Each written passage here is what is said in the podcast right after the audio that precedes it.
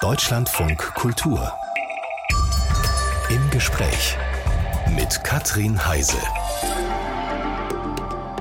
Und die begrüßt Sie ganz herzlich. Einen schönen guten Morgen wünsche ich in den nächsten zwei Stunden. Da sprechen wir über Kino, über Filme, über Festivals und Sie ahnen es schon, Anlass ist natürlich die Berlinale. Ähm, aber wir gehen weit darüber hinaus. Also Sie können auch in Ihre letzten Jahrzehnte schauen, was ist da ein ganz besonderes Kinoerlebnis, welcher Film geht Ihnen einfach nicht aus dem Kopf. Oder gucken Sie überhaupt noch Kino oder ähm, sitzen Sie auf dem Sofa und streamen? Wann waren Sie zuletzt im Kino? All das interessiert uns. Vielleicht besuchen Sie ja auch Filmfestivals. 0800 2254 2254 ist unsere Telefonnummer, wo Sie uns kostenfrei erreichen können. Und wenn ich mal bei mir anfange, seit Donnerstag läuft die Berlinale und ich war gestern Abend in einer wunderbaren Premiere. Wann wird es wieder so, wie es nie war? Ein super Film nach der Verfilmung von äh, Joach, den Roman von Joachim Meyerhoff. Also ich bin noch ganz voll von diesem großartigen Erlebnis und Sie können das übrigens auch alle teilen. Ab Donnerstag läuft der Film dann in den Kinos überhaupt und nicht nur hier auf dem Festival. Literaturverfilmung könnte jetzt auch so ein Thema sein, zum Beispiel bei uns. Finden Sie das schön, wenn einer Ihrer Lieblingsromane verfilmt wird? Ähm, welchen haben Sie in besonders guter Erinnerung? Also, wir haben genug zu sprechen. Sie können uns auch schreiben, gespräch at deutschlandfunkkultur.de. So erreichen Sie uns schriftlich. Und meine beiden Gäste sind absolute Film- und KinoliebhaberInnen, würde ich mal sagen. Anke Lewicke, die Filmkritikerin, muss ich Ihnen nicht groß vorstellen. Die kennen Sie hier aus dem Programm. Schön, äh, Frau Lewicke, dass Sie zwischen den ganzen Filmen Zeit gefunden haben, ins Studio zu kommen. Hallo. Guten Morgen. Und Matthias Hellwig, Kino- und Festivalbetreiber aus Bayern. Auch ein herzliches Hallo. Auch Sie Schön, dass Sie aus den Kinos rausgefunden haben. Guten Morgen. Guten Morgen. Ich habe jetzt eben, äh, glaube ich, gesagt, Film- und äh, Kinoliebhaber, Liebhaberei äh, zum Beruf gemacht. Stimmt das bei Ihnen, Anke Lewicke? Ja, auf alle Fälle. Eigentlich habe ich Jura studiert und irgendwie bin ich dann zufälligerweise in den Filmjournalismus geraten, weil ich in der Theaterkasse im KDW damals gearbeitet habe und da saß jemand, der war ein Opernfan, der meinte, komm doch mal in unser Radio. Und damals gab es noch das linksalternative Radio 100 Hier in Berlin. In Berlin genau. Ja, da bin ich da hingegangen, durfte erstmal die Post öffnen. Dann habe ich aber angefangen, in die Pressevorführung zu gehen. Und so hat eins das andere ergeben. Also ein sehr schöner Weg ins Kino. Wunderbar. Bei Ihnen? Wie ist es bei Ihnen, Herr Wicht? Naja, eigentlich kam es, glaube ich, von meinem Vater, die, die Filmliebe, die, die Klassiker gesehen, dann auch noch zu meiner Zeit noch im Kino gesehen, dann an die Filmhochschule gegangen und ja, durch persönliche Verwicklungen, sage ich mal, dann beim Kino gelandet, erst als Vorführer und dann das Kino übernommen und dann weitergemacht. Und jetzt drei Kinos, da kommen wir auch noch mhm. drauf, die stellen Sie uns auch noch vor. Also, natürlich äh, werden wir auch über die Berlinale sprechen und über vielleicht auch den ein oder anderen Lieblingsfilm. Ähm, die Eindrücke übrigens von der Berlinale finden Sie in unserem Programm natürlich nicht nur hier zu dieser relativ frühen Stunde, sondern auch ab 14.30 Uhr in unserer Sendung Vollbild live vom Festival. Also, jetzt die nächsten zwei Stunden unter der Überschrift das Kino ist tot? Nein, es lebe das Kino. Ihre schönsten Filme. Wir warten auf Ihre Anrufe 0800 2254 2254.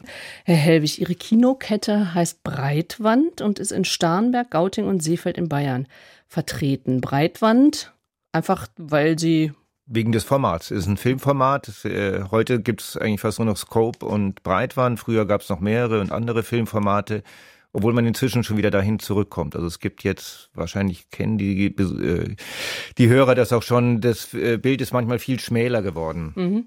Und Sie wollen aber auch damit natürlich sagen, also kommt aus eurem Sessel raus und guckt auf der breiten Leinwand einen Film so ist an. Es. ähm, wie haben Sie Corona überstanden? Schwierig, äh, war eine ganz schwierige Zeit, weil man halt wirklich äh, geschlossen ist, nichts machen kann. Äh, dann auch wussten wir nicht, wie lange dauert das. Das war wirklich eine der schwierigsten Zeiten in meinem ganzen Berufsleben, das jetzt 36 Jahre dauert. Kommen die Leute wieder? Äh, sie kommen wieder. Also Weihnachten war wirklich so wie 2019, aber es geht auch jetzt wieder sehr stark zurück. Also der, wir landen im Moment bei 30 Prozent der vorherigen Besucherzahlen. Was sind Ihre Hits momentan? Wo gehen die Leute rein? Auf alle Fälle Banshees of Inisherin. Das ist immer noch so der beste Arthouse-Film im Moment. Das ist ein bisschen wenig für Januar und Februar. Der Film über eine, ich sag mal, auseinanderbrechende naja, ich finde, ich ich erkläre dann immer so, es ist eigentlich das, worüber es äh, Konflikte gibt heute. Also wie entstehen Konflikte ähm, ganz einfach und wie absurd wirken sie eigentlich von außerhalb und wie werden sie immer schlimmer. Mhm. Man kann das eben auch auf die Politik übertragen. Da, da kommen die Leute also rein. Welche ähm, Filme, Anke Lewicke, locken Leute nach Corona wieder ins Kino? Was haben Sie beobachtet? Na, ich glaube, es sind schon die Filme, wo man so, ja, Kino als Gemeinschaftserlebnis feiern mhm. kann. Also, wo man weiß, das Kino ist voll, man geht mit und man muss auch ein bisschen mitreden. Also, Avatar 2 mhm. ist doch nach wie vor ein Renner, wenn jetzt ein Marvel-Film laufen würde. Also, ich glaube, das ist jetzt das, was die Leute ins Kino lockt. Und dann ist es ja auch so, dass die Kinos jetzt alle auch umbauen. Das betrifft ja auch das Cinemax in Berlin am Potsdamer Platz. Eigentlich ein großes Festivalkino immer gewesen, wo sich Branche und Publikum gemischt haben. Mhm. Dieses Jahr nicht mehr, weil umgebaut wurde. Statt 400 äh, Kinositze gibt es jetzt 200 Kinoliegen. Gestern habe ich zufälligerweise dann den Knopf gedrückt und lag auf einmal im Kino. Auch ein seltsames Gefühl. Und dadurch wird, wenn man diese großen Kinoketten äh, nimmt, eben Kino immer mehr zum Event. Also mhm. man mietet sich seinen Liegestuhl, man holt sich sein Proseköchen oder sein Bierchen. Und ich glaube, das ist das, was die Leute gerade noch ins Kino bekommt. Und ich würde mir auch wünschen, dass das Auge wieder offen wird für die breite Filmwand, ja, für, für die Film, ganzen Outhouse ja. in den Arthouse-Kinos. Ja. Äh, wenn ich es ähm, so von der Filmkritikerin geschildert höre, also die, die großen Ketten leisten sich solche Umbauten. Wie gehen Sie mit Ihrer ja, kleinen Kette um? Was, was bieten Sie Zusätzlich zum Film, sage ich jetzt nochmal. Genau, also natürlich ist auch unsere Technik auf dem besten Stand. Ich hatte bloß schon vor Corona alles umgebaut und äh, alles äh, renoviert und auch ein Kino neu gemacht. Aber wir versuchen halt, also Arthouse-Kinos vor allem mit äh, vielen Aktionen, äh, Filmgesprächen, also dass die Regisseure mhm. zu uns kommen und danach über den Film mit dem Publikum reden können.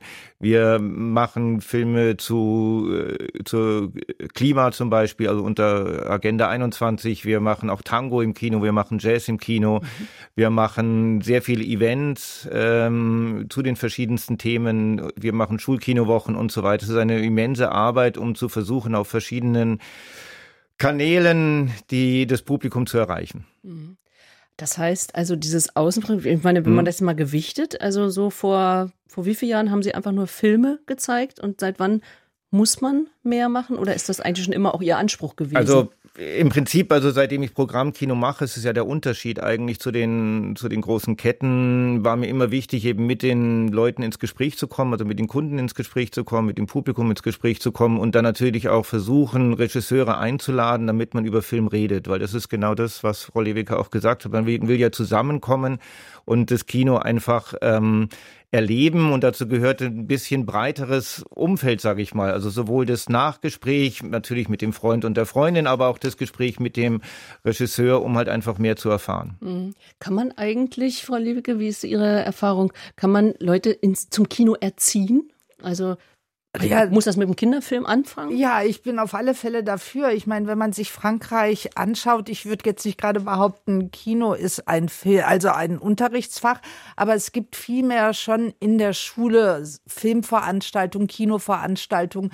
Dort werden eben auch die Begrifflichkeiten gelernt, wie man sich über Kino unterhalten kann. Also ich weiß noch, als ich das letzte Mal in Paris war, habe ich eine junge Frau, vielleicht 13, 14 gesehen, die schrieb was über einen Film. Das waren mhm. ihre Hausaufgaben. Das fand ich total toll. Und da habe ich mir gedacht, warum passiert hier eigentlich so wenig an den Schulen? Und ich muss mich dran erinnern, in den 1970er Jahren hatte ich das Fach Medienkunde in der Schule mhm. und da habe ich viel gelernt über, also wie man Technik einsetzt, was Ton im Film heißt und sonst was. Und heute ist es ja so, die werden ja alle mit den Handys groß, die können ja eigentlich alle drehen, den Schnitt. Also wenn man das nochmal so erweitern würde und die Kinder, Jugendlichen auch anhalten würde, dreht doch jetzt einfach mal, ja, ich habe Hunger, macht daraus mal einen mhm. Film. Das könnte man doch schon mit einer, weiß ich nicht, zweiten Schulklasse machen. Also ich kann das nur wirklich unterstützen. Das ist eine Steilvorlage, wo ich sagen würde, das ist genau das, was wir brauchen. Wir, unsere ganze Welt und auch die der Kinder ist von Film umgeben und trotzdem gibt es im Unterricht oder in der Schule überhaupt nichts. Also das dockt vielleicht ein bisschen im Deutschunterricht an und vielleicht ein bisschen in Kunst, aber das ist mal eine Stunde oder sowas und es ist eigentlich unfassbar. Mhm. Denn ich meine, äh, Bücher schreiben wir wahrscheinlich in unserem Leben noch viel weniger, als dass wir kleine ja, Filmchen ja, und, drehen. Und wir wissen alle etwas über Goethe, aber nichts über Fellini, über Lubitsch, über Fritz Lang oder auch äh, Chris Nolan oder wie auch immer, ja. um auch mal die Moderne zu nehmen. Ja. ja, und das Interessante ist doch immer, wenn es dann in der Schule um Film geht, dann geht es immer darum, Themen rauszusuchen, also Filme, also äh, die Themen behandeln. Das war bei mir schon so, Ilse ist weg, da ist ein Mädchen abgehauen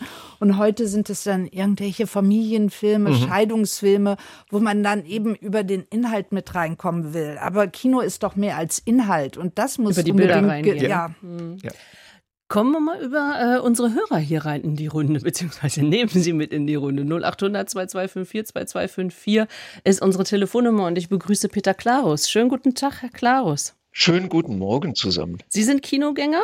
Ähm, lange Zeit ja, jeden Sonntag hier im Programmkino, weil die immer besondere Filme brachten. Das hier heißt äh, Wuppertal, glaube ich, rufen In Wuppertal. Mhm. Seitdem ich schwimmen gehe, äh, entfällt das sonntags.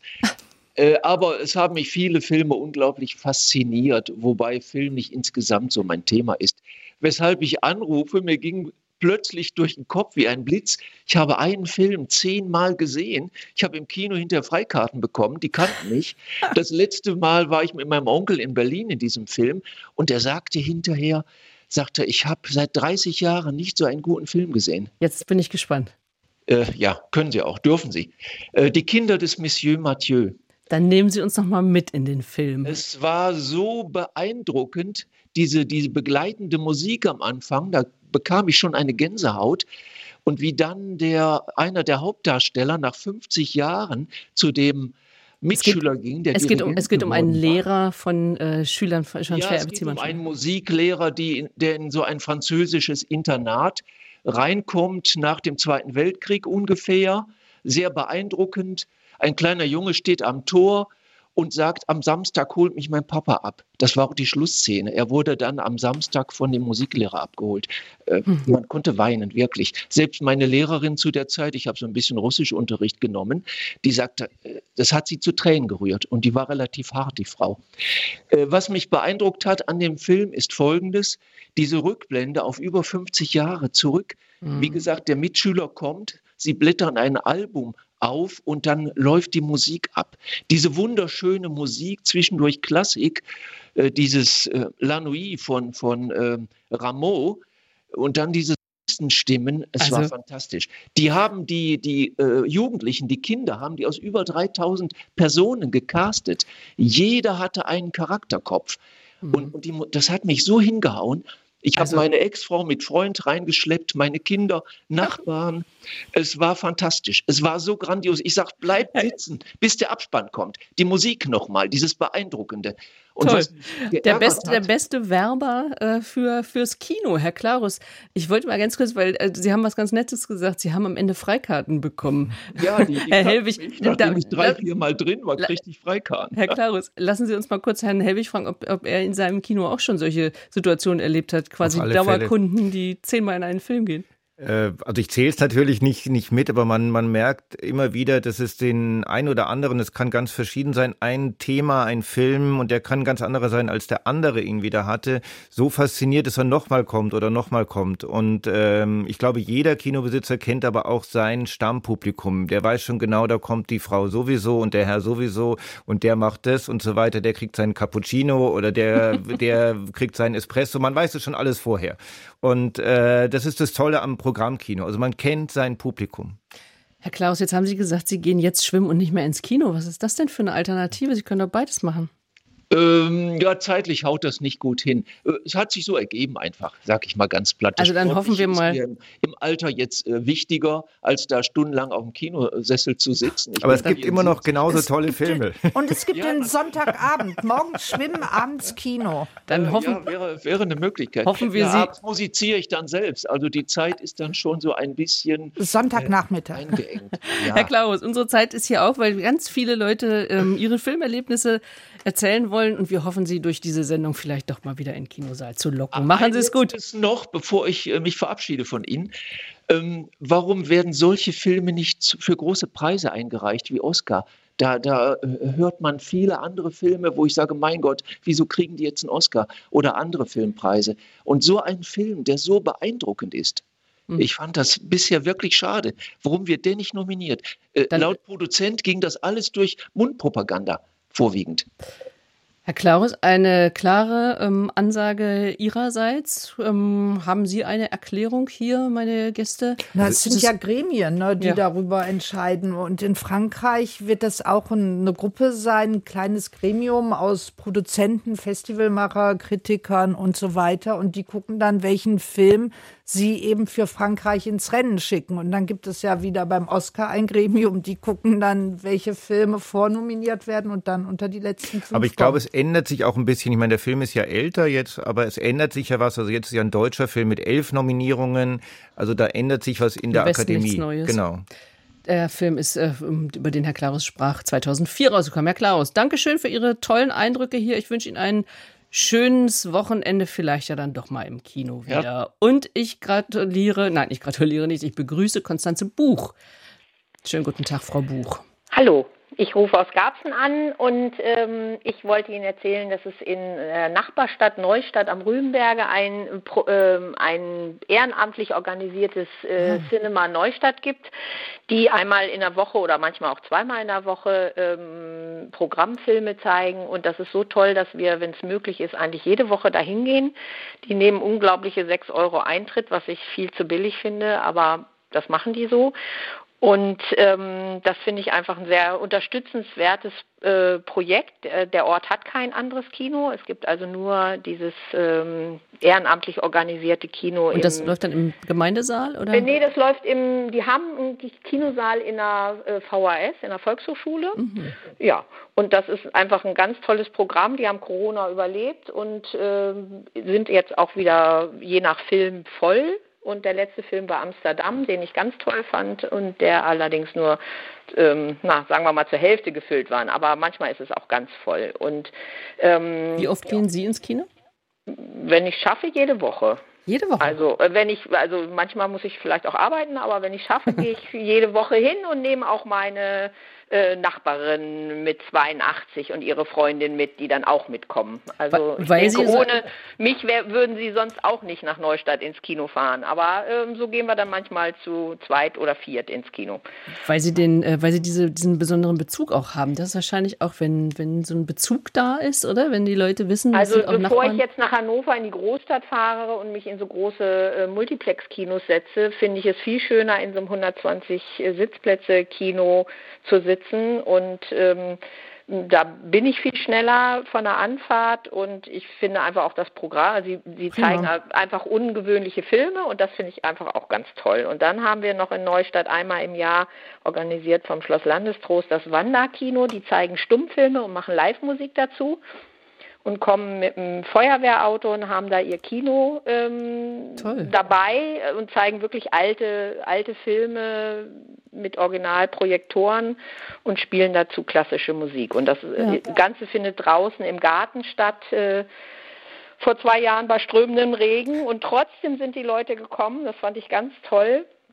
Also wir hören ein wieder wunderbares äh, Projekt. Wir, wir hören wieder diese Projekte, diese ganz besonderen ähm, Atmosphären schaffen, äh, ist irgendwie das, was Leute wieder in oder in die Kinos oder vor die Ja, obwohl das kleine, äh, das kleine Kino in Neustadt ist äh, kein besonderes Kino. Das ist einfach ein kleines Kino, was ehrenamtlich organisiert nee, ich, wird. Ich gehe jetzt gerade auf, auf, die, auf den zweiten die, Teil. Ja, auf genau. Das ein, was das Sie gerade als letztes, ne? Ein, ähm, also ein Stummfilm, das ist schon was Super. ganz Besonderes, mit Live-Musik das zu sehen. Ne? Das Lassen Sie uns das mal mit den, äh, mit den Erfahrungen vielleicht auch von der Filmkritikerin abgleichen, diese, diese Art von Projekten und so. Wie, wie erleben Sie das? Ja, ich glaube, dass das unheimlich gut funktioniert, weil das Schöne ist, ein Film hört ja nicht mit dem Abspann auf, sondern ein Film lebt ja dadurch weiter, wenn man darüber spricht. Und wenn ich höre, dass Sie da mit Ihren Nachbarinnen ins Auto zusammen hinfahren, dann reden Sie doch sicher vorher und nachher auch über die Filme. Genau. Und vielleicht sehen Sie dann den Film auch noch mal anders und dann kommt so eine Unterhaltung über das Kino auf.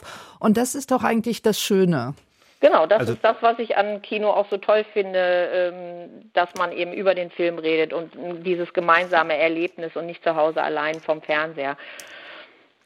Dankeschön für Ihre Eindrücke. War ich super. wollte Ihnen noch äh, zum Film in der Schule äh, noch mal einen Aspekt. Ich habe drei Kinder, äh, ja. die durch die Schule gegangen sind und ich habe mich immer tierisch darüber aufgeregt, wenn die vor den Ferien die Kinder irgendwelche CDs mitbringen durften und dann irgendwelche schrecklichen Filme geguckt haben. Und ich habe mich immer gefragt, warum kann man in dieser Zeit nicht einfach ähm, Klassiker zeigen, gute Filme zeigen, dass die Kinder auch mal lernen, es gibt andere Filme als irgendeinen Kram, den die selber mitbringen und den sie auch zu Hause ja schon 15 Mal geguckt haben.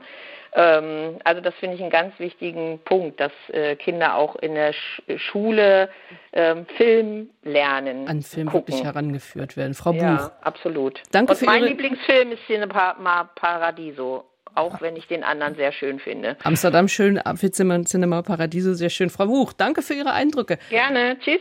Tschüss, Herr Helbig, Sie wollten gerade noch auf etwas eingehen? Ach so, ja, äh, ich meine, man könnte vielleicht doch mal ausprobieren, was ich gerne mache, ist äh, in jedem meiner Orte, dass ich äh, vier Trailer zeige vor einem Film, vor einem ausgewählten Publikum. Das kommt immer an einem bestimmten Tag. Und dann dürfen die entscheiden, welchen Film sie als nächstes sehen. Also ich erzähle erst über die Filme halt, über die Trailer und dann äh, dürfen die das Publikum eben selber aussuchen. Mit Bestimmung also im Kino. Heute geht es anlässlich der Berlinale um Kino und um Film und um viele ihrer Erlebnisse und das schreibt uns unter Gespräch at deutschlandfunkkultur.de Frank Reginald Wolf aus dem Harz. Kino ist für mich wie ein gutes Buch und hat mitunter das Potenzial, etwas im Leben eines Menschen zu verändern. Ich lebte längere Zeit in den USA und sah in New York den Film Sophie's Choice mit Mary Streep in der Hauptrolle die im Film die Rolle einer jüdischen Mutter spielte. Dann schildert er hier eine Szene. Der SS-Offizier hörte sie abfällig lächelnd an und sagte dann, bei dir mache ich heute eine Ausnahme. Du darfst dein Kind behalten, such dir eins aus. Diese unglaublich perverse Szene hat sich in meinem Gedächtnis unvergesslich eingebrannt und es ist bedauerlich, dass heute kaum noch jemand an die NS-Verbrechen von einst denkt. Sonst sind wir doch mit denen von heute völlig ausgelastet. Das schreibt uns Frank Reginald Wolf aus dem Harz, also tatsächlich ähm, Filmszenen, die sich über Jahrzehnte irgendwie in den, in den, ins Gehirn brennen. Mario Pohl aus Eppstein im Hessen schreibt, das Jahrzehnt 1990 begann für mich mit Days of Thunder, ging weiter mit dem für mich immer wieder wichtigen, zeitlos gültigen Das Geisterhaus, weiter über Shallow Grave von Danny Boyle, U-Turn, U-Turn, U-Turn von Oliver Stone und Dead Man Walking mit Sean Penn. Das sind alles Filme, die äh, Sie jetzt hier gerade gleich auch nicken lassen, Herr Helwig. Ähm, ja, Klassiker, würde ich sagen. Ne? Ja, natürlich, die jetzt Klassiker geworden sind. Das ist ja dann das Tolle, was werden Klassiker? Ich glaube, dass es heute schwerer wird, Klassiker zu werden. Das ist auch ein Problem, weil die Filme immer schneller durchgespielt werden und weil die Mundpropaganda nicht mehr so funktioniert, wie es halt früher war. Also als ich Kino angefangen habe, kamen Männer raus und dann den haben wir in der Provinz in der 30. Woche gespielt und der war voll. Mhm. Wenn man heute einen Film nach drei Wochen nicht gespielt hat, dann wird es schwierig. Dann mhm. ist er schon wieder weg und es kommt der nächste. So eine unglaubliche Beschleunigung und es wird deswegen auch kaum Klassiker geben. Aber die Beschleunigung hängt doch auch damit zusammen, dass es viel mehr Filme gibt. Mhm. Also als ich mit meinem Job angefangen habe, sind vielleicht vier, fünf Filme gestartet. Jetzt starten 16 Filme.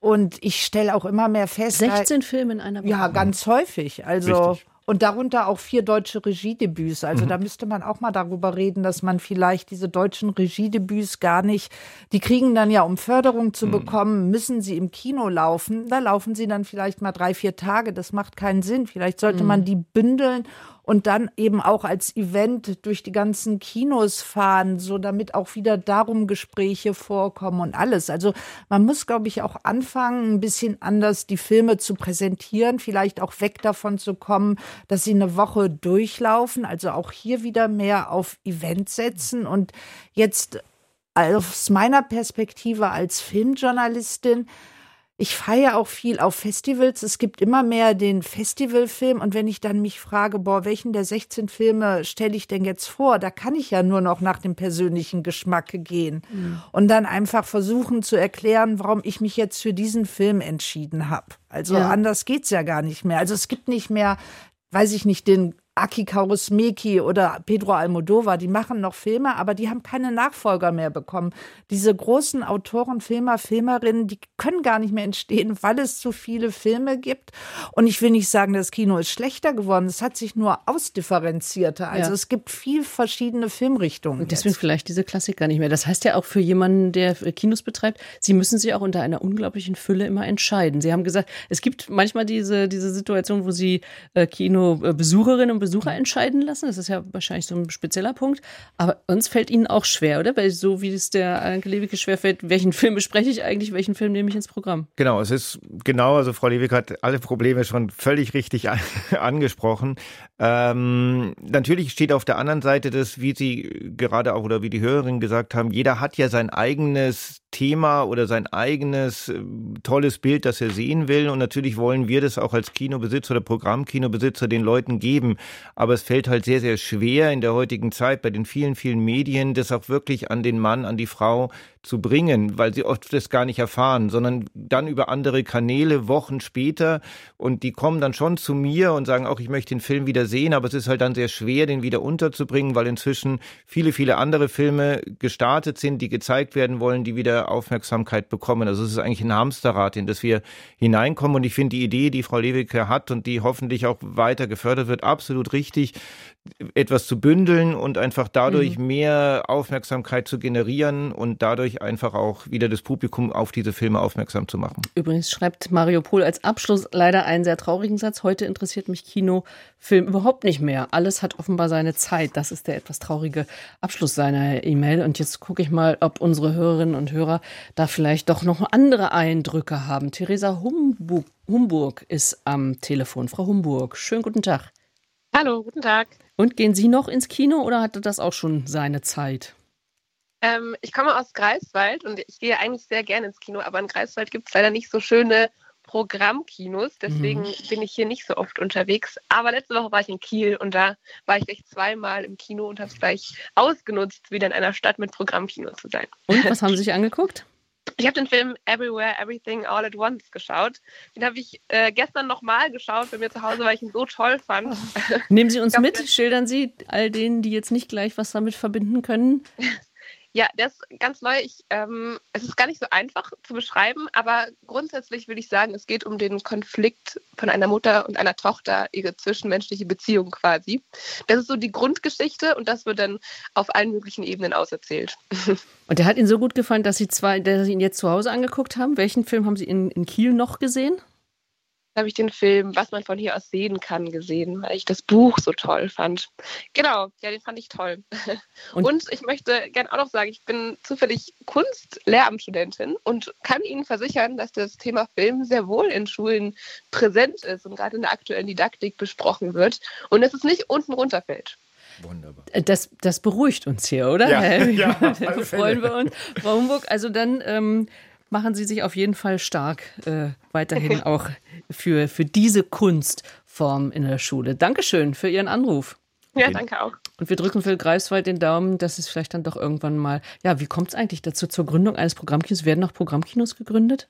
Herr ich glaube Traut schon. sich das noch jemand? Ich glaube schon, weil es gibt einfach in jedem Ort in Deutschland oder irgendwo filmbegeisterte Menschen, die irgendwann auf die Idee kommen, ein Kino zu gründen. Es ist, erklären kann ich es nicht. Äh, es ist auch bestimmt kein Ding, mit dem man viel Geld verdient, aber mit viel Leidenschaft äh, ist es was Wunderbares, etwas Schönes weiterzugeben. Mhm.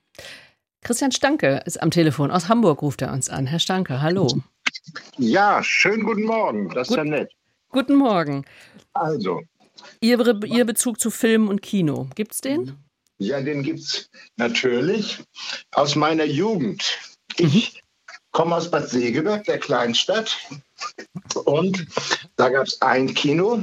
Und bis heute das sogenannte das Räderhaus am Marktplatz. Das heißt, dieser Herr Räder führte das einzige Kino des Ortes und mit dem Sohn Hans Werner war ich befreundet. Und zwar vor allen Dingen am großen Segeberger See, wo wir schwimmen gelernt haben. Mhm.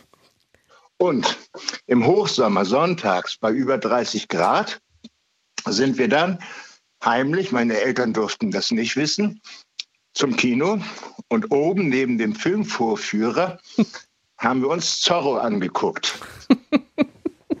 Das werde ich nie vergessen. Das war fantastisch. Wir hatten zu Hause nicht mal einen Fernseher in den 60er Jahren.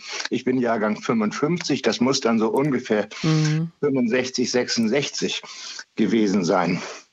Mit der Familie. Ja.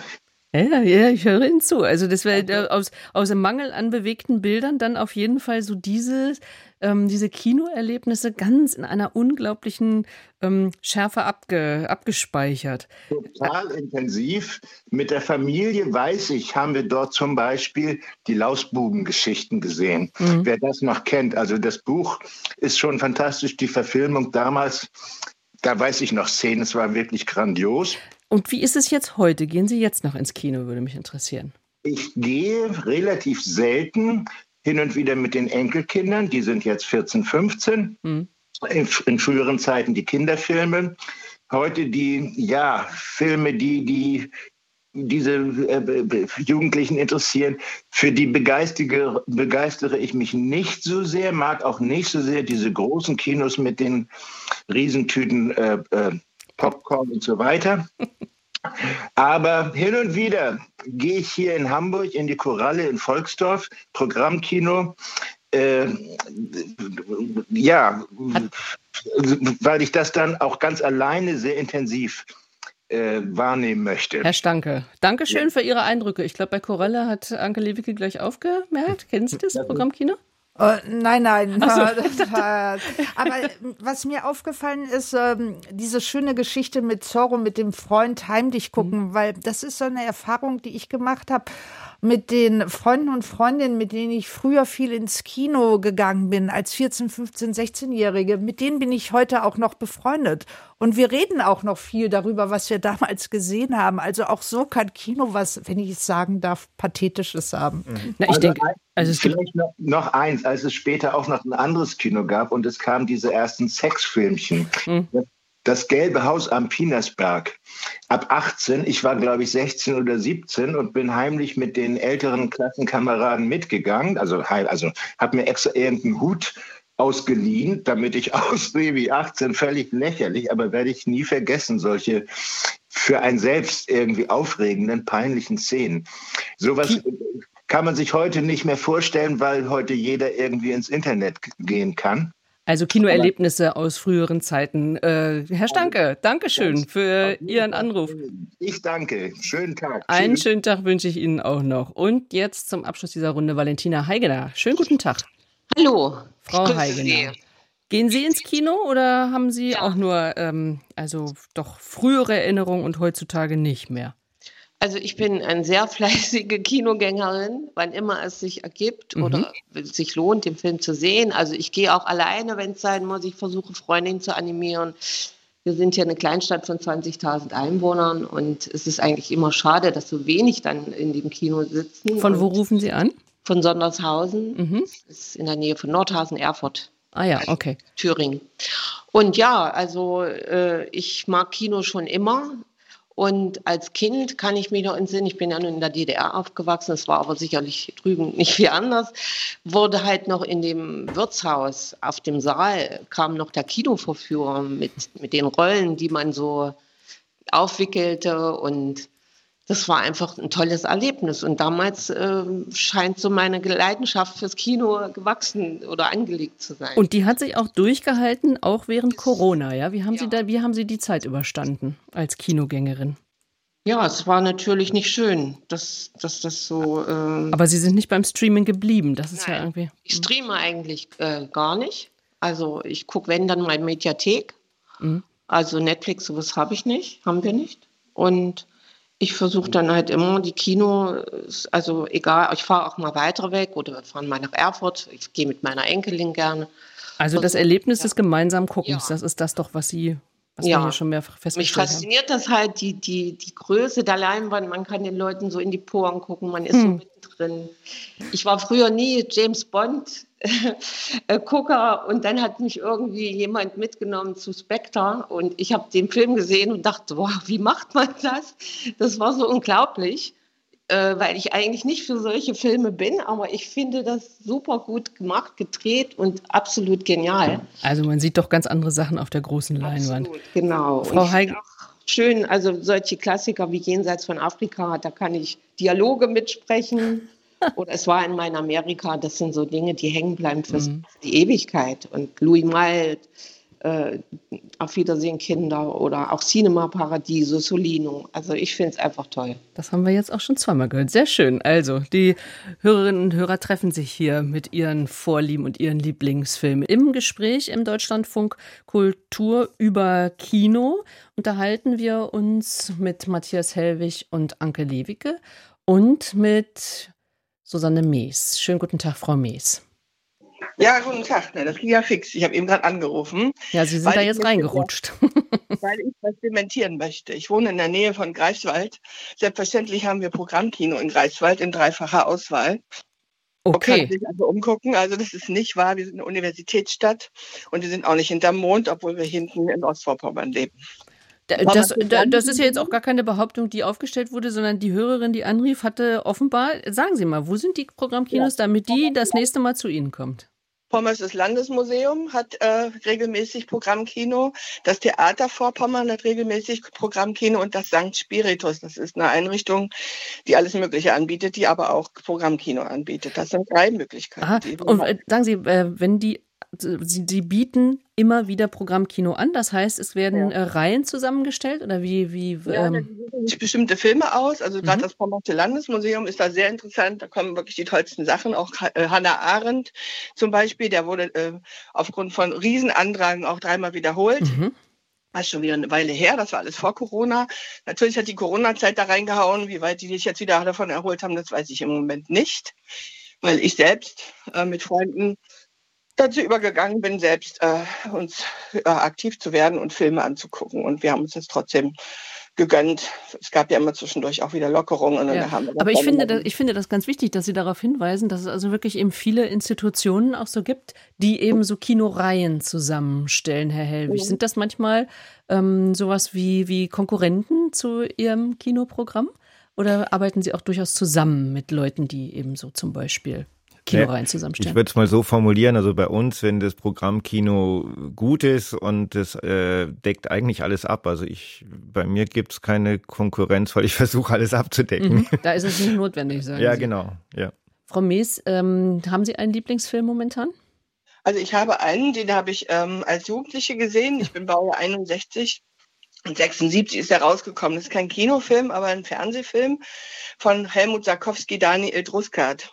Die ganzen Schauspieler, die da mitgespielt haben, über Manfred Krug und äh, äh, Angelika Domröse und so weiter, mhm. die sind dann wegen der Biermann-Affäre in Westen abgehauen. Und da war der Film natürlich weg hier in der DDR. Mhm. mhm. Aber ich habe den noch ganz gut in Erinnerung mit 14 und dann kam der nach der Wende in der Wühlkiste beim Marktkauf wieder auf und habe ich den gekauft und habe den also vielfach schon mit Freunden gesehen.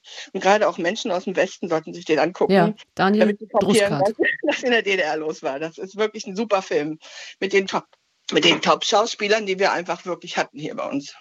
Äh, wann, wann kann man die eigentlich immer mal wiedersehen, Herr, äh, Herr Hellwig? Also jetzt gerade solche Filme auch, wo die Hörerin hm. sagt, die sind aus bestimmten Gründen jetzt auch gerade äh, hm. DDR-Filme beispielsweise hm. verschwunden. Also ich denke mir, dass normalerweise sich Programmkinobesitzer Reihen ausdenken und wenn sie sich dann eben eine Reihe zum Beispiel über DDR-Filme äh, sich dazu entschließen, dann würde so ein Film auch kommen. Also ich habe jetzt zum Beispiel Städte im Film und dann mache ich äh, Filme aus Venedig oder Filme mhm. Rom, mhm. Filme, Filme Paris oder sowas oder ich mache eine Retrospektive. Aber ich finde es schon auch sehr interessant, diese, diese Filme aus der, aus der ehemaligen DDR, weil das wirklich, wirklich tolle Filme waren, die verschwunden sind. Ja, leider. Also immer wieder äh, raussuchen. Ähm, Anke Lewicke? Ja, und man muss ja gerade sagen, was äh, das DDR-Filmschaffen betrifft, da macht ja auch die DEFA, die Filmstiftung, super Arbeit, dass sie wirklich versuchen, die Filme zu restaurieren, auch mit Programmbegleitungsheften und so weiter. Also man kann, glaube ich, als Kinobetreiber da gut drauf zurückgreifen und wirklich tolle Retros auch über DDR-Filme machen. Das ist, glaube ich, nochmal so eine Entdeckungsreise mhm. wirklich in ein anderes Deutschland. Und dann nochmal genau. Frau von den Tipp von Frau Mees, Daniel Druska. Dankeschön, Frau Mees, für Ihren Anruf. Ich wünsche Ihnen ein schönes Wochenende. Ebenfalls. Tschüss. Und jetzt am Telefon Anne Isensee. Schönen guten Tag, Frau Isensee. Ja, schönen guten Tag. Ihre, ähm, ja. ja, Ihre Erlebnisse mit Kino und Film. Genau, äh, ich bin selber Animations-Kurzfilmemacherin mhm. und ähm, durfte letzten Mittwoch im Akutkino dabei sein äh, als ähm, Akutkino ja, hier in Berlin. Genau, in Berlin, äh, als ein Kurzfilmprogramm gezeigt wurde. Und ich habe mich riesig gefreut, dass quasi fast der ganze Saal voll war an einem Mittwochabend um 21.15 Uhr. Nicht die allerattraktivste Zeit vielleicht. Ähm, und es war einfach wunderbar für mich zu sehen, dass so viele Leute wirklich ins Kino kommen, um Kurzfilme zu sehen. Weil wir uns ja auch manchmal fragen, so hm, finden unsere Filme eigentlich nur auf Festivals statt und landen dann im Internet oder in der mhm. Schublade. Mhm. Weil wir produzieren die ja auch fürs Kino. Und ähm, ja, ich würde gerne dafür plädieren, tatsächlich auch viel mehr Kurzfilme ähm, ins Kino zu bringen, gerne auch mehr Animationsfilme für Erwachsene tatsächlich. Das ist ja auch nicht nur ein ähm, Medium für Kinder. Und äh, genau, und ich wollte noch sagen, ich habe mich sehr über den Beitrag von äh, Anke Lewicke über Animationskurzfilme gefreut. Der war super. Den wir jetzt im Programm hatten, meinen Sie. Genau. Sehr schön. Herr Helbig, aber jetzt mal die Frage an Sie. Kurzfilme in Kino. Ja, also ich bündel sie leider auch nur in Kurzfilmfestivals. Äh, also bei mir auf dem 15 Filmfestival gibt es äh, da noch drei Wettbewerbe und einen eigenen Preis dafür. Es ist halt im normalen Kinoprogramm einfach deswegen schwer, weil dadurch die Zeit eines Filmes verlängert wird, also die man hat. Und letztendlich muss man, das in der Abendvorstellung ist es kein Problem, sage ich mal, wenn nichts danach kommt, aber Vorabend ist es schwierig, weil wenn man um 17 Uhr noch Kurzfilme zeigt und so weiter, dann kommt man nicht auf 20 Uhr und dann kann man, dann kommt man auf auf 21 Uhr und das ist eine viel schlechtere Zeit. Also ist nicht ganz einfach, aber machbar. Mhm. Also nehmen Sie es mit von Frau Auf Isensee. Ja. Frau Isensee, Sie wenden sich einfach an Herrn Hellwig und dann organisieren Sie zusammen nochmal ein Festival für Ihre Kurzfilme. Gut. Dankeschön für Ihren Anruf. Äh, mal von der ähm, anderen Seite, aus der Macherseite auch äh, Kino betrachtet. Unsere Sendung geht heute um Kino, um Film. Was gucken Sie? Was ist Ihnen im Kopf? Was möchten Sie vielleicht auch unbedingt mal sehen? Warum gehen Sie ins Kino? Was für Erlebnisse ähm, haben Sie da so im Kopf? Erzählen Sie uns davon unter der 08 0800 2254 2254 oder Sie schreiben uns Gespräch at deutschlandfunkkultur.de. Zum Beispiel Alina Dorsch hat geschrieben, für mich sind Kinos Orte, an denen ich mich zu Hause fühle, in den verschiedenen Städten, in denen ich bisher gelebt habe, habe ich mir immer zuallererst ein Lieblingskino gesucht. In einem schönen Programmkino fühle ich mich total und sofort wohl. In Wien war es zum Beispiel das Filmcasino, in Berlin das Citykino im Wedding. Es ist zu einem Ritual geworden mit einem Freundinnenkreis ähm, und in jedem Herbst zur Biennale nach Wien zu fahren. Also ganz unterschiedliche Erlebnisse schildert sie da äh, und vor allem eben sich Kino als einen Lieblingsort zu erschließen. Anke Lewicke, Filmkritikerin und Matthias Hellwig, Kino- und Filmfestivalbetreiber ist hier. Ein Kino als Lieblingsort ist natürlich ein, ähm, dann immer ein wunderbares Kompliment an den Kinobetreiber, Herr Hellwig. Also man muss den Ort doch zu einem, ja, also man kann nicht nur ein Angebot hinstellen, sondern das muss irgendwie auch die Leute wirklich ähm, im Inneren erreichen, offenbar. So also auf alle Fälle ähm, auch Biennale, weil es gerade angesprochen wurde, ich gehe auch immer auf die Biennale und kenne dort dann noch die Kinos und man fühlt sich dann auch dort wohl, sage ich mal, oder man kennt sie einfach.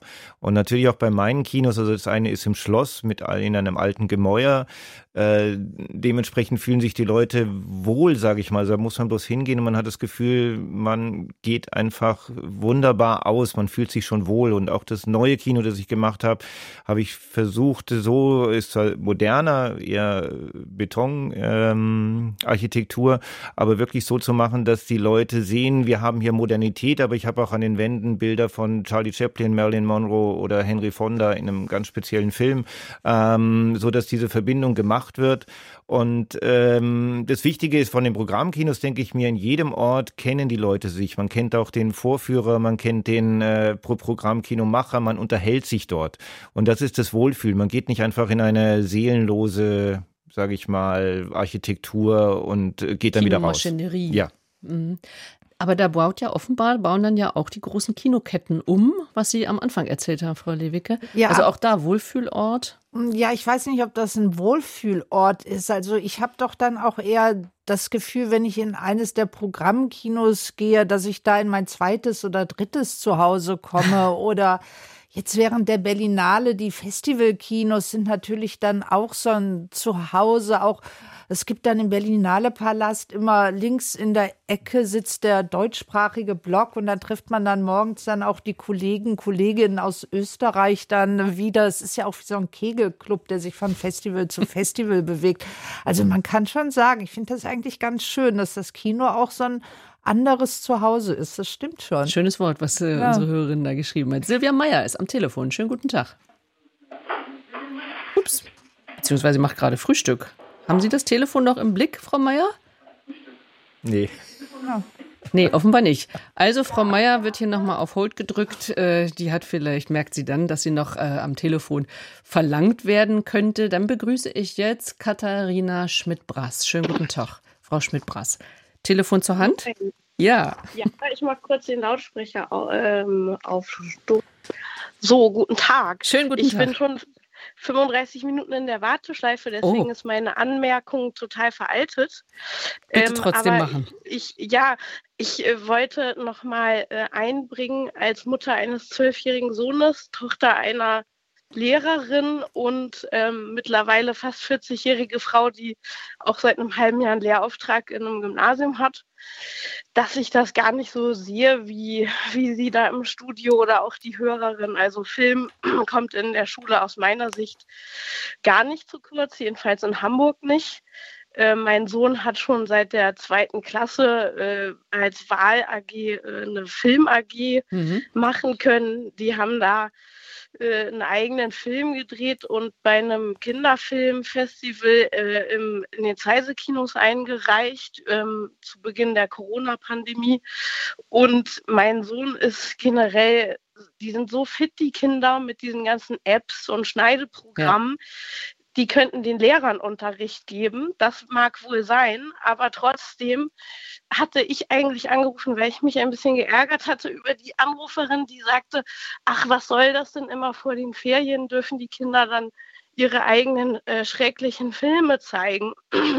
Das äh, sehe ich gar nicht so. Ich finde das äh, gut, wenn Lehrer darauf eingehen, was Kinder für Filme gucken und nicht sagen, okay, wir haben hier unseren klassischen ja. Kanon, ja. der für die total irrelevant ist. Frau Schmidt-Brass, wie als Mutter ähm, ähm wirken Sie auf die, auf, äh, also wollen Sie Ihre Kinder oder Ihr Kind auf besondere Filme aufmerksam machen oder überhaupt an Filme heranführen, ins Kino bringen? Also, weil das ist ja unser Thema heute. Ja, Filme ja, gucken, welche ähm, Filme gucken man, geht also man überhaupt noch ins Kino? Ich auch noch mal zu sagen, ähm, einen sozialen Aspekt. Äh, Kinder lieben Kino. Jedes Kind, mhm. was ich kenne, ja, wir gehen ins Kino, egal welches Kino es denn sei. Das ist aber auch eine finanzielle Frage. Und insofern ist das hier auch eine relativ bildungsbürgerliche Diskussion, weil viele Familien sich das nun mal nicht leisten können. Ja. Aber ich nehme das so wahr, ganz ulkige Gespräche äh, zwischen den Jungs, die bei uns sitzen. Hey, äh, ich kann dir einen Film empfehlen hm. und der ist im Kino.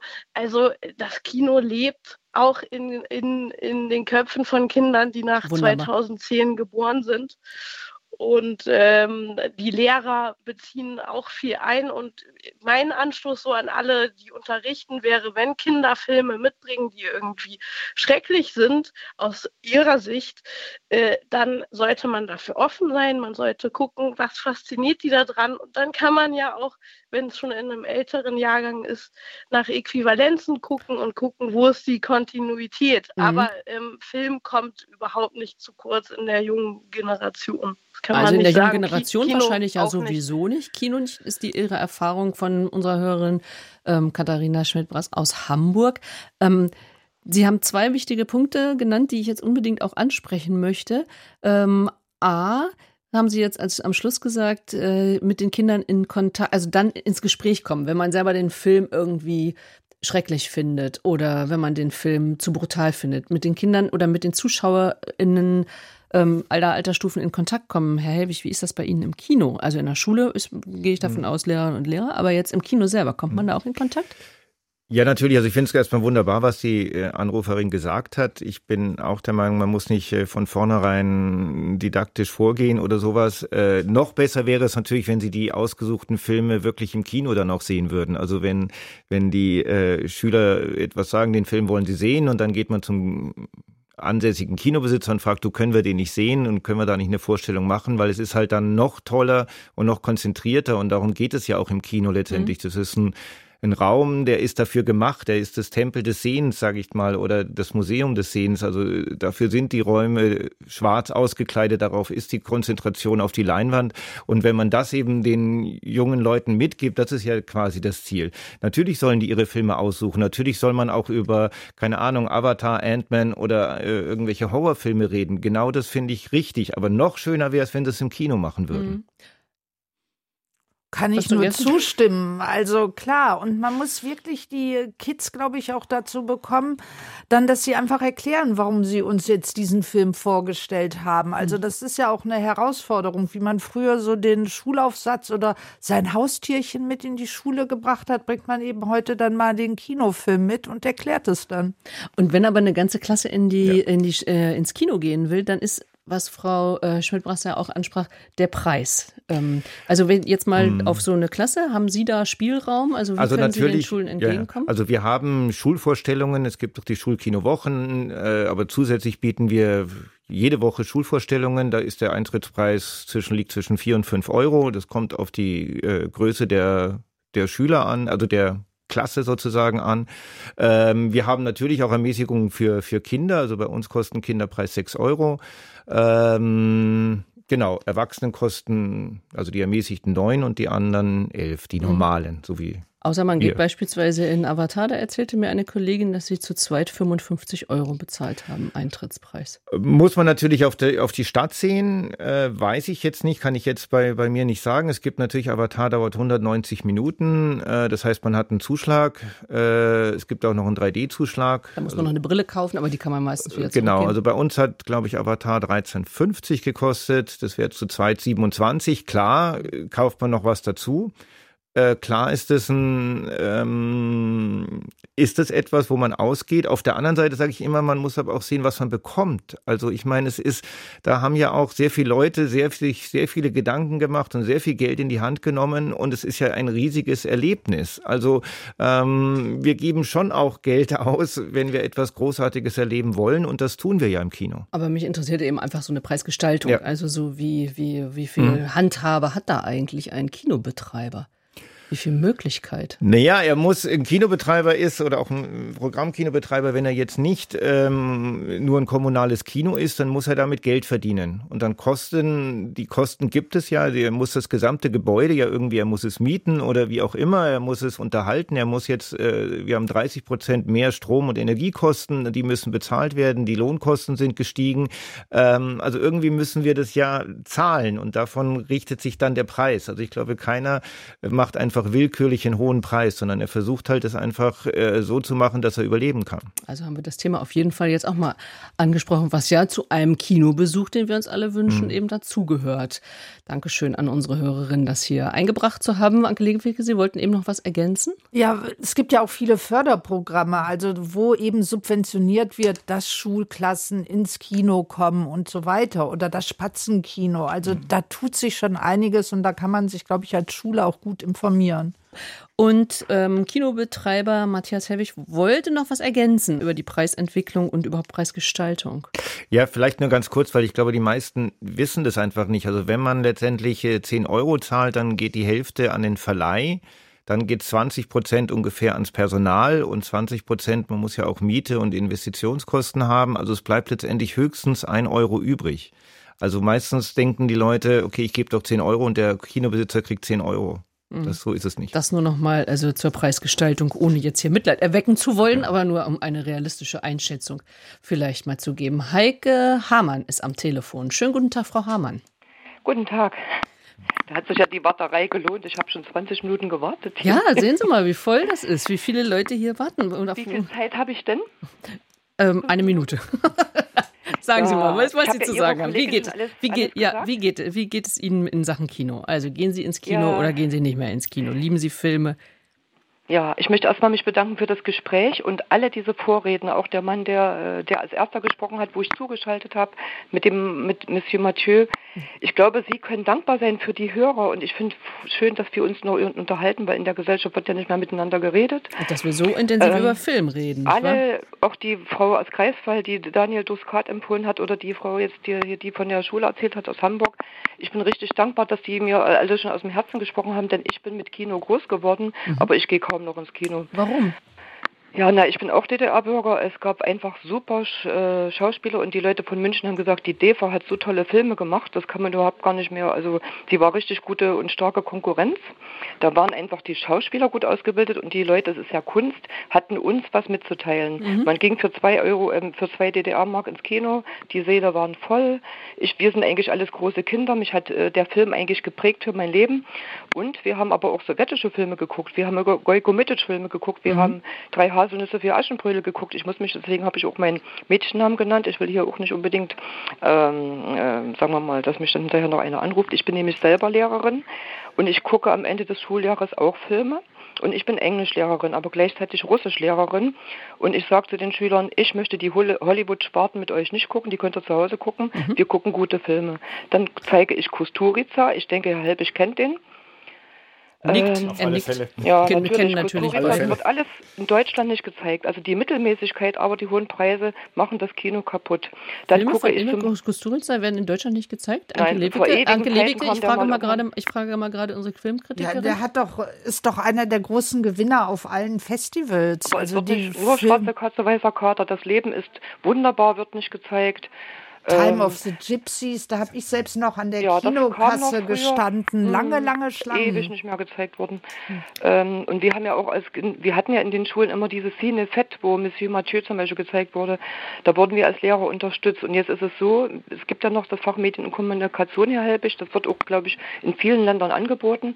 Aber uns frisst die Digitalisierung auf als Lehrer. Wir kommen überhaupt nicht mehr dazu, hm. irgendwie noch nach links und rechts zu gucken. Frau Hamann, lassen Sie uns mal jetzt nicht unbedingt äh, uns so auf Schule, denn das sind andere andere äh, Stunden, die wir hier auch mit Schule und Unterricht und so mhm. weiter verbringen, sondern wir waren ja bei dem Kino. Ich habe eine, einen Satz von Ihnen im Ohr, die hatten uns damals noch was zu sagen. Haben ja. Sie denn das Gefühl, dass Ihnen überhaupt kein Film mehr was nee, zu sagen also, hat? Zum Beispiel gab es in Leipzig, ich bin in Leipzig groß geworden, die äh, internationale Doku Dokumentar- und Kurzfilmwoche. Mhm. Die wurde ja dann einfach nicht mehr organisiert, das Filmtheater Kapitol. Aber doch, das internationale Dokumentarfilmfestival äh, gibt es immer noch. Und ich kann das sagen, weil ich da im Auswahlkomitee bin. Und das mhm. hat letztes Jahr erfolgreich stattgefunden. Und ich war nicht in Leipzig im Kapitol. Nee, aber insgesamt überall in Leipzig ein großes internationales Festival. Und ich war total begeistert, wie viele junge Leute dahin gekommen sind. Weil der Leipzig ja auch eine Studentinnenstadt mhm. ist. Das war wirklich wunderbar wir sind ins Kapitol gezogen und haben gesagt, wo ist denn die Kurzfilmwoche hin? Da haben sie gesagt, ja, gibt's nicht mehr. Dann ja. gab es das Filmkunsttheater Casino, das haben sie auch zugemacht. Also da muss man jetzt vielleicht eins sagen, ähm, wenn es unserer Hörerin Frau Hamann so geht, dass viele Sachen nicht, ähm, also gerade auch solche Reihen nicht ankommen bei Ihnen, Frau Hamann, dann frage ich mal nach, was muss man machen, um eben die Leute tatsächlich zu erreichen? Da scheint es ja vielleicht irgendwie ja ein, äh, ein Informationsgap zu geben, Herr Hellwig. Äh, ja, das ist das Problem. Und ähm, am Anfang habe ich natürlich auch nur einen Programmflyer gemacht und bin damit durch äh, unsere Landschaft gefahren und habe damit die Leute erreicht. Dann gab es noch die, die Zeitung und es gab diesen Programmflyer. Alle haben das mitbekommen. Jetzt inzwischen ist es so diversifiziert, das ist ja auch wahr durch diese Digitalisierung und durch viele anderes, dass es halt enorm schwer ist, mit seinem Film dahin zu kommen. Also ich zeige auch osteuropäische Filme, ich versuche die dann zu bündeln. Ähm, aber ich muss schon widersprechen, es gibt Filme mit Tiefe. Also das ist nicht richtig. Also wir zeigen wirklich Filme, die auch etwas zu sagen haben. Und wenn ich mein Publikum sehe, dann können die auch heute wirklich in Filme gehen. Die müssen jetzt nicht nur, ich liebe Klassiker und ich versuche sie auch zu zeigen, aber wir haben auch neue Filme, die wirklich, wirklich tief gehen, die einen berühren, die einen zum Nachdenken bringen, die einen weiterbringen. Und Welches ist da Ihr Lieblingsfilm zum Beispiel jetzt? Ach, jetzt ist jetzt, äh, da gibt's viele. Also ob das jetzt äh, ein amerikanischer Film ist, den die Hörerin vielleicht nicht so gern hat, The Banshees of Inisherin, aber ich zeige auch, ein, ich fand auch die Schriftstellerin letztes Jahr, das war aus, aus dem asiatischen Raum. Ich mag auch die Filme aus dem, aus dem Osten, muss ich wirklich sagen. Diese äh, Filme haben jetzt mein Festival auch geprägt in den letzten Jahren, weil sie schon ein bisschen anders sind als unsere durchgeförderten, durchgestylten Filme. Also mir gefällt dann schon eher eben authentische Filme, wo vielleicht gar nicht so viel passiert, aber bei denen ich merke, das ist eine richtige, wahre Figur. Das könnte meine Freundin, Freund sein, der, egal ob in der äh, Schweiz, in Mazedonien oder wo auch immer, aber er kommt mir sehr nahe. Und das sind für mich die guten Filme und die gibt es auch heute noch. Frau Hamann, danke für Ihren Anruf. Sie haben auf jeden Fall was Darf hier ich noch in. kurz was sagen? Oh, jetzt, jetzt ist sie in dem Moment rausgefallen. In, rufen Sie nochmal an, Frau Hamann, und äh, versuchen Sie es einfach nochmal. Das war jetzt einfach äh, zu schnell äh, verabschiedet, weil hier so viele im der Warteschleife sind, zum Beispiel Joachim Sommer. Herr Sommer, schönen guten Tag. Guten Tag. Was bewegt Sie, wenn ich sage Kinofilm? Also ich habe Ihre Sendung gehört von Anfang an. Ich wollte nur sagen, ich habe 45 Jahre im Kino gearbeitet. Ach, super. Gearbeitet, als, ja? Wie? Ja, ich habe, äh, es gab eine die Ausbildung in Langenau in Sachsen. Da wurde ausgebildet richtig Kinotechnik als Beruf. Und äh, dann war ich, ich komme aus GRA, da habe ich bis 1990 gearbeitet, dann wurden mir UFA. Dann bin ich mit hier rübergekommen, weil es in Westdeutschland ja nicht den Beruf gab. Mhm. Vor Kinomaschinen reparieren und sowas. Und Sie und, leben inzwischen in Düsseldorf. Und seit 1991 lebe ich dann in Düsseldorf und bin jetzt in Rente gegangen. Bin auch froh drüber, denn mit dem digitalen Kino habe ich nicht viel am Hut. Und ich wollte so ein paar kleine Sachen zum Kino sagen. Mhm. Bitte? Und zwar zum Beispiel mit den Landfilmen, der angeschnitten wurde, dass man auf Dörfern Kino gemacht hat. Also so Episoden am Rand. Mhm. Wenn Sie da hinkamen oder in Kinderferienlagern, habe ich öfters Aushilfe gemacht, da vorgeführt, mit der DK35 aufgebaut. Da wurden Sie empfangen wie ein kleiner Gott. Da gab es erstmal, äh, möchten Sie erstmal was essen, da wurde Schnitzel gebraten. Dann kamen die Kinder, haben geholfen, die Spulen mitzutragen oder irgendein Teil von Projektoren, Umroller zu tragen und so. Und das war ein richtiges kleines Volksfest, wenn man da kam auf die Dörfer oder in die äh, Kinderferienlager. Ja, und dann viele Episoden gibt es auch so, dass manche Gäste irgendwelche Wünsche hatten. In Gera hatten wir zum Beispiel einen, da gab es den Dokumentarfilm The Band, wo diese Gruppe, wo die sich aufgelöst hat. Der wollte den vierten oder fünften Akt immer wieder sehen. Nur wegen, ich glaube, Johnny Mitchell war da gerade zu sehen und äh, ja, der sollte immer wieder sehen. Und konnten Sie das machen? Haben Sie dann einen, den Ausschnitt immer wieder gezeigt? Ja, man kann die, die damals waren das 600 Meter Rollen, sprich, die laufen 20 Minuten. Mhm. Dann wurde überblendet auf die andere Maschine. Ach so, oh, wie schön. Und da konnte man ja die äh, Rolle immer wieder vorführen, war kein Problem. Eine wunderbare Geschichte, Herr Sommer.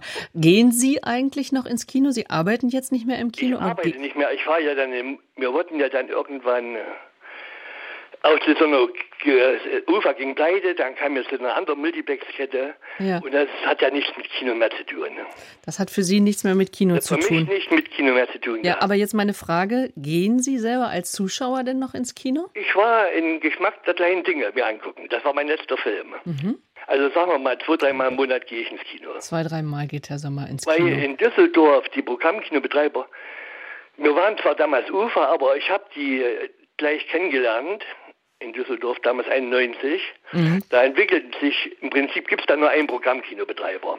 Und wir haben ein sehr gutes Verhältnis auch jetzt noch.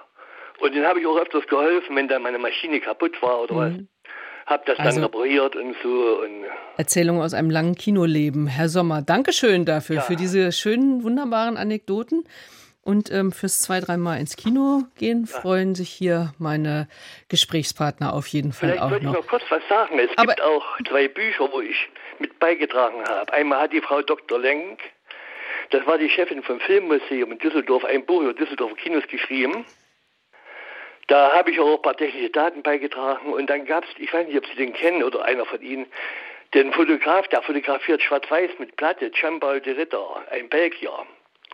Der hat ein Buch rausgebracht über Kinos am Niederrhein und Belgien. Und da sind Sie mit abgebildet. Da bin ich auch, und alle Fotos drinnen sind schwarz-weiß und mit der Platte gemacht. Joachim Sommer aus Düsseldorf. Ich danke Ihnen ganz herzlich ja, für bitte Ihre. Erzählung und Ja. wünsche Ihnen ein äh, schönes Wochenende und füge noch eine kleine Anekdote von unserer Hörerin Julia Reis aus Hamburg bei, die bei einem Langstreckenflug mit 15 vor 30 Jahren einen gleichaltrigen Jungen aus Luxemburg kennengelernt hat und nicht wusste, wie sie den irgendwie wieder sieht. Also es war alles ganz schwierig. Schließlich haben die Eltern nachgegeben und es gab dann tatsächlich einen gemeinsamen Urlaub. Und was machten die zwei, die sich wieder treffen? Wie haben sie den Nachmittag verbracht? Wir gingen ins Kino. Ich glaube, es war sogar ein Film mit Überlänge, aber ich kann mich partout nicht mehr daran erinnern, welcher Film das war. Meine Eltern konnten überhaupt nicht mehr nachvollziehen, dass wir die begrenzte kostbare Zeit schweigend äh, hm, im Kino verbrachten, anstatt uns zu unterhalten. Aber ich schwebte im siebten Himmel, weil wir dann natürlich geknutscht haben, was wir uns im hell erleuchteten Café niemals getraut hätten. Kinogeschichten hier in unserer Sendung über Kino, über Film im Deutschlandfunk Kultur. Jetzt kommt gerade ein Hinweis äh, von unserer Hörerin Margret Deike, die auf eine kostenlose Filmreihe in Berlin hinweisen will. Einen Hinweis auf eine gerade im Kino Babylon laufende Reihe DEFA-Filme, weil wir es vorhin von DEFA-Filmen ja hatten. Die 100 besten DEFA-Filme der 70er Jahre umsonst und noch bis zum 25. Zweiten. Also das nur mal äh, für alle die, die vielleicht die Hörerin gehört haben, die sie auch be, die die F- DEFA-Filme vermisst in Kinos, also in Reihen auf jeden Fall immer wieder anzutreffen. Ich begrüße am Telefon Frau Dewitz. Aus Speyer rufen Sie an. Schönen guten Tag, Frau Dewitz. Ja, guten Tag. Ich bin gerade beim Frühstücken, weil das ging ja so etwas länger. Ja, Sie Okay. sollen weiter frühstücken, wenn Sie jetzt einen Moment lang äh, vielleicht aufs Brötchen verzichten und uns erstmal erzählen, was Sie mit dem Kino verbindet. Dann freuen wir Ich uns. wollte Ihnen eine kleine Geschichte erzählen äh, zum Thema, wie ich zum Kino komme. Ja. Also es ist so, ähm, ich bin Iranerin oder stamme aus dem Iran und mein Vater, ich glaube, ich habe das irgendwie in den Genen mit dem Kino und mit den Filmen, weil mein Vater ist ähm, äh, in den ähm, 1950, 1960 haben wir noch im Iran gelebt und ähm, da ist er regelmäßig ins Kino gegangen und er hatte ein Geschäft. Und wenn er nicht ins Kino gehen konnte aus beruflichen, geschäftlichen Gründen, dann hat er seinen ähm, seine Azubis sozusagen, würde man heutzutage zu denen sagen, die Azubis dahin geschickt, denen Geld gegeben und die mussten dann sich den Film anschauen und mussten dann anschließend detailliert meinem Vater berichten, was sie gesehen haben. Ah, das ist aber eine sehr gute Idee. Da sind ja, haben alle was davon. Ihr Vater den Inhalt des Films und die äh, jungen Menschen durften endlich mal ins Kino gehen. Ja, und so ist es, dass ich also auch äh, Film- und Cinema-affin bin und äh, nach wie vor mindestens einmal, wenn nicht zweimal in der Woche im Kino sitze. Mhm. Und es sehr genieße nach wie vor. Es gibt äh, sehr, sehr schöne Filme. Und ähm, ja. Sie sagen jetzt gerade sehr, sehr schöne Filme. Ähm, es gibt ja, also ich frage mich immer, müssen sich Filme oder sollen sich Filme mit dem Weltgeschehen auseinandersetzen? Sie haben jetzt gesagt, Sie stammen aus dem Iran. Also wünschen Sie sich Filme, die die Situation im Iran beleuchten oder Filme aus dem Iran? Ähm, die schaue ich mir natürlich auch vorzugsweise an, wobei ich finde, dass in den letzten Jahren die iranischen Filme, ähm, also jetzt der Jafar Panahi mit seinem Taxi, äh, Teheran, äh, das war jetzt nicht so ein brutaler Film, aber der aktuelle, der da jetzt angelaufen ist, Mit dem Also- Frauenmörder. Holy Spider. Genau, genau, Holy Spider. Also, also ich muss sagen, vielleicht ist es auch meinem Alter geschuldet. Also ich muss mir sowas nicht reinziehen. Das ist mir zu arg. Ist mir Mhm. einfach zu arg. Ich fand, ähm, es gab in der Vergangenheit noch zu Schahs Zeiten, gab es auch sehr, sehr schöne Filme äh, und ähm, iranische Herkunft sozusagen. Und ähm, aber ja, ich weiß nicht. äh, ich meine, es ist natürlich auch der, dem Umstand und der Situation im Iran geschuldet, ja, dass diese Filme entstehen und die haben auch ihre Relevanz und Wichtigkeit, gar keine Frage. Ähm, aber ja, mit dem Anschauen ist es so eine Sache, das beschäftigt mich und das quält mich und Hm. verfolgt mich. Ähm, ja, An Anke Lewicke, Sie haben lange ähm, iranische Filme ja, kuratiert. Ja, ich war ein paar Mal auch im Iran, um Filme für die Berlinale noch unter der Leitung von Dieter Koslik äh, auszusuchen. Vorauszuwählen quasi. Und mir ist aufgefallen, was für eine filmbegeisterte Nation der Iran ist. Also die mhm. Taxifahrer wollten natürlich dann auch immer wissen, was mache ich denn hier? Und mein Übersetzer hat es dann immer erklärt. Und schon war man in einer Diskussion um Filme über Abbas, von Abbas Kiarostami, Jafar Panahi und so weiter. Mhm. Und ich finde eben, das iranische Kino schafft es ja auch, wenn man jetzt mal Asra Fahadi nimmt, uns wirklich die Gesellschaft zu erklären, ohne jetzt wie Holy Spider ein sehr, es ist ja letztlich ein Serienkillerfilm, wo man einfach an kleinen Details erfährt, was es heißt, im Iran zu leben. Also wenn ich an Nada und Simin denke, Berlinale hat dann ja auch den Goldenen Bären gewonnen, später den Oscar. Da geht es ja um eine Haushälterin und sie muss auf einen älteren Mann aufpassen und sie kommt aus einem traditionellen Haushalt und sie ruft dann eben jemanden an, einen Geistlichen, darf ich diesen Mann jetzt überhaupt anfassen? Und damit ist man eigentlich drin in dieser Gesellschaft. Und das hm. rechne ich dem iranischen Kino wirklich sehr an. Mhm. Hm. Das ist wahr, ja. ja. ja. Frau Dewitz, ein Film, den Sie in letzter Zeit gesehen haben und den Sie ähm, allen unseren Hörerinnen und Hörern empfehlen würden, was würden Sie uns da sagen? Äh, Frau im Nebel. Ach, super Film, ja. ja. Zwei, drei Worte vielleicht für jemanden, der ihn noch nicht gesehen hat? Ja, es ist irgendwie eine, eine, eine sehr schöne Mischung und äh, vergleichbar auch, weil wir es gerade davon hatten mit den iranischen Filmen. Es ist einfach auch so, dass es einen Einblick auch gibt in diese mir zuvor sehr fremde koreanische Welt, ja. Mhm. Äh, und, ähm, und diese, diese Liebesgeschichte, die ist so, so wunderschön, ja. Und es ähm, bedarf keiner Sexszene. Äh, es, ist, äh, es, ist, äh, es ist einfach äh, nur schön und es ist ein bisschen auch natürlich äh, blutig und ein bisschen krimi, aber mhm. ja, also ich war begeistert. Also die Empfehlung begeistert. unserer Hörerin, Frau Davids aus Speyer, die Frau im Nebel. Danke, dass Sie Ihr Frühstück mit uns geteilt haben. Frau Dö, machen Sie schön und äh, gehen Sie wieder schön ins Kino, schöne nächste ja, Kinoerlebnisse. Eine Sache würde ich gerne anhängen. Wir haben gerade über Preise also gesprochen und Auszeichnungen, also Berlinale meinetwegen Goldener Bär oder dann ähm, Oscar, also jetzt zum Beispiel im Westen nichts Neues für so viele Oscars nominiert. Was machen, ähm, Herr Helbig, merken Sie das beim Kinobesuch? Machen Auszeichnungen ähm, Werbung? Holen die Leute auch in, äh, in Straubing ins Kino oder in Starnberg? Sta Starnberg, Entschuldigung, Sta Starnberg, Gauting. so viele Ings. Starnberg, Gauting und Seefeld, so. Ähm, also eigentlich relevant ist nur der Oscar. Also äh, die Berlinale-Gewinner oder äh, kommen meistens sehr spät ins Kino. Also normalerweise, es sei denn, es ist ein deutscher Film, zufällig, aber selbst der kommt sehr spät ins Kino, da ist der Effekt schon völlig vorbei. Dann haben sich die Kritiken vielleicht auch geändert und so weiter. Äh, nur beim Oscar letztendlich, und der ist so medienwirksam, dass der letztendlich schon auch an der Kinokasse, vor allem am nächsten Tag oder übernächsten Tag, wirklich äh, relevante Ausschläge hat ganz schlimm, aber letztes Jahr den Film, ich habe den nicht mal gesehen. Ein Film, der bei Apple Plus, glaube ich, kam, Coda. Ich kenne den Film gar nicht. Das erste Mal in meinem Leben, dass ich keinen Oscar-Gewinner-Film kannte. Mhm. Der kam gar nicht in die Kinos, nee. der lief nur auf Apple TV. Genau. Ja, also, aber da frage ich mich dann, kann man als Kinobesitzer dann mit Apple verhandeln? Weil bei Netflix geht es ja teilweise, dass sie dann die Filme auch noch mal rausgeben. Aber das funktioniert nicht. Es funktioniert nicht. Es gibt einfach, äh, dass die Leute dann, dass genügend Leute dann in diesen Film gehen, das passiert nicht, sondern die schauen sich dann den Film doch eben, wie auch immer, dann auf Apple an oder wie auch immer. Man könnte den Film zeigen, aber das funktioniert so nicht. Selbst bei Im Westen nichts Neues. Jetzt, der hatte schon in der ersten Woche, wo wir ja den alleinigen Start hatten, da hatte er signifikante Zahlen, aber sobald er dann auf äh, Netflix ging, ähm, wird er dort auch gesehen. Und wenn jetzt die Werbung kommt, elf Oscars, dann schauen die Leute, die Netflix haben, sich den natürlich auch dann äh, leider, leider.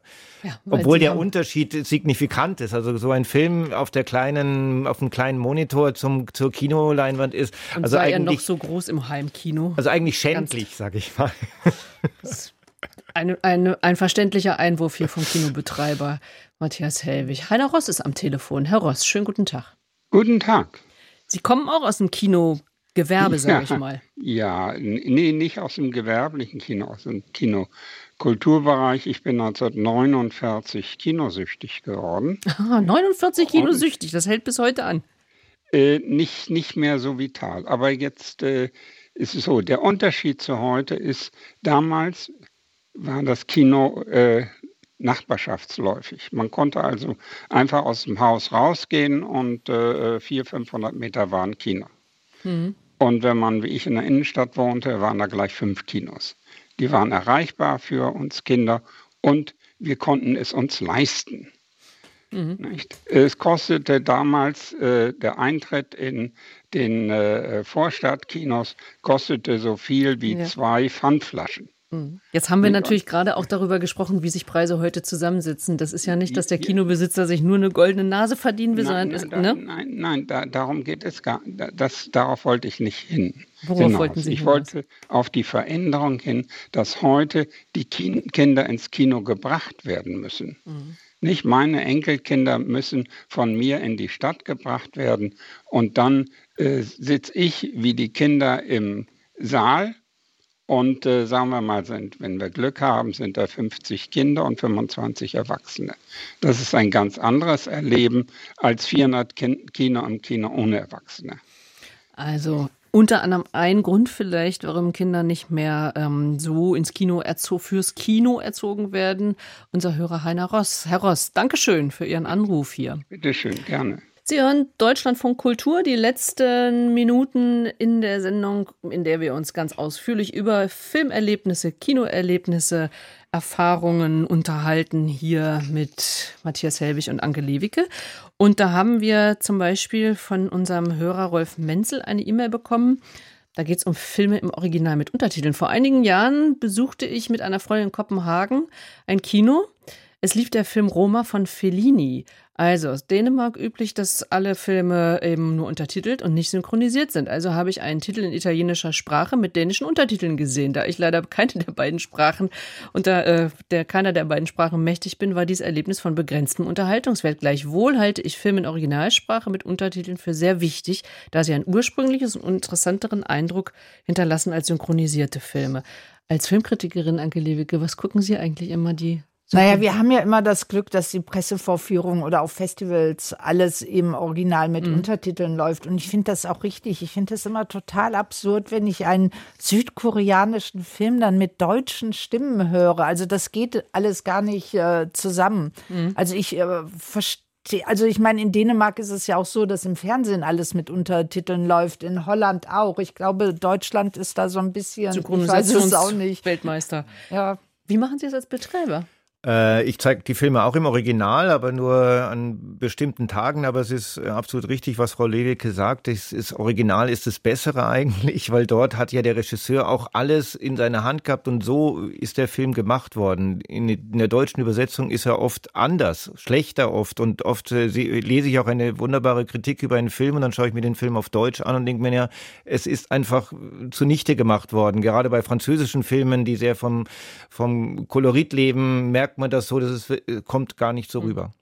Ralf Tews schreibt uns bei all den schönen Filmen, die ich auch bereits sehen durfte, jenes jüngstes Beispiel Hallelujah, A Journey, A Song, hat mich kein anderer Film so nachhaltig irritiert wie der jetzt Anfang des Jahres erschienene Banshees of Inisherin. Inisherin. In, ja, genau, Inisherin, genau. Diese Verstörung sollte dann tatsächlich noch vier Tage anhalten und verfolgte mich auch in den Schlaf. Ich kann mich nicht erinnern, wann mich ein Film schon dermaßen einmal berührt hat. Was mir wichtig ist, das hier ist keine Anti-Werbung, sondern genau das Gegenteil. Mhm. Ich halte diesen Film für ganz großes Kino. Nach meiner Meinung wird oftmals vergessen, zu was Filmkunst fähig sein kann, wenn es nicht letztlich dem Konsum dienen muss.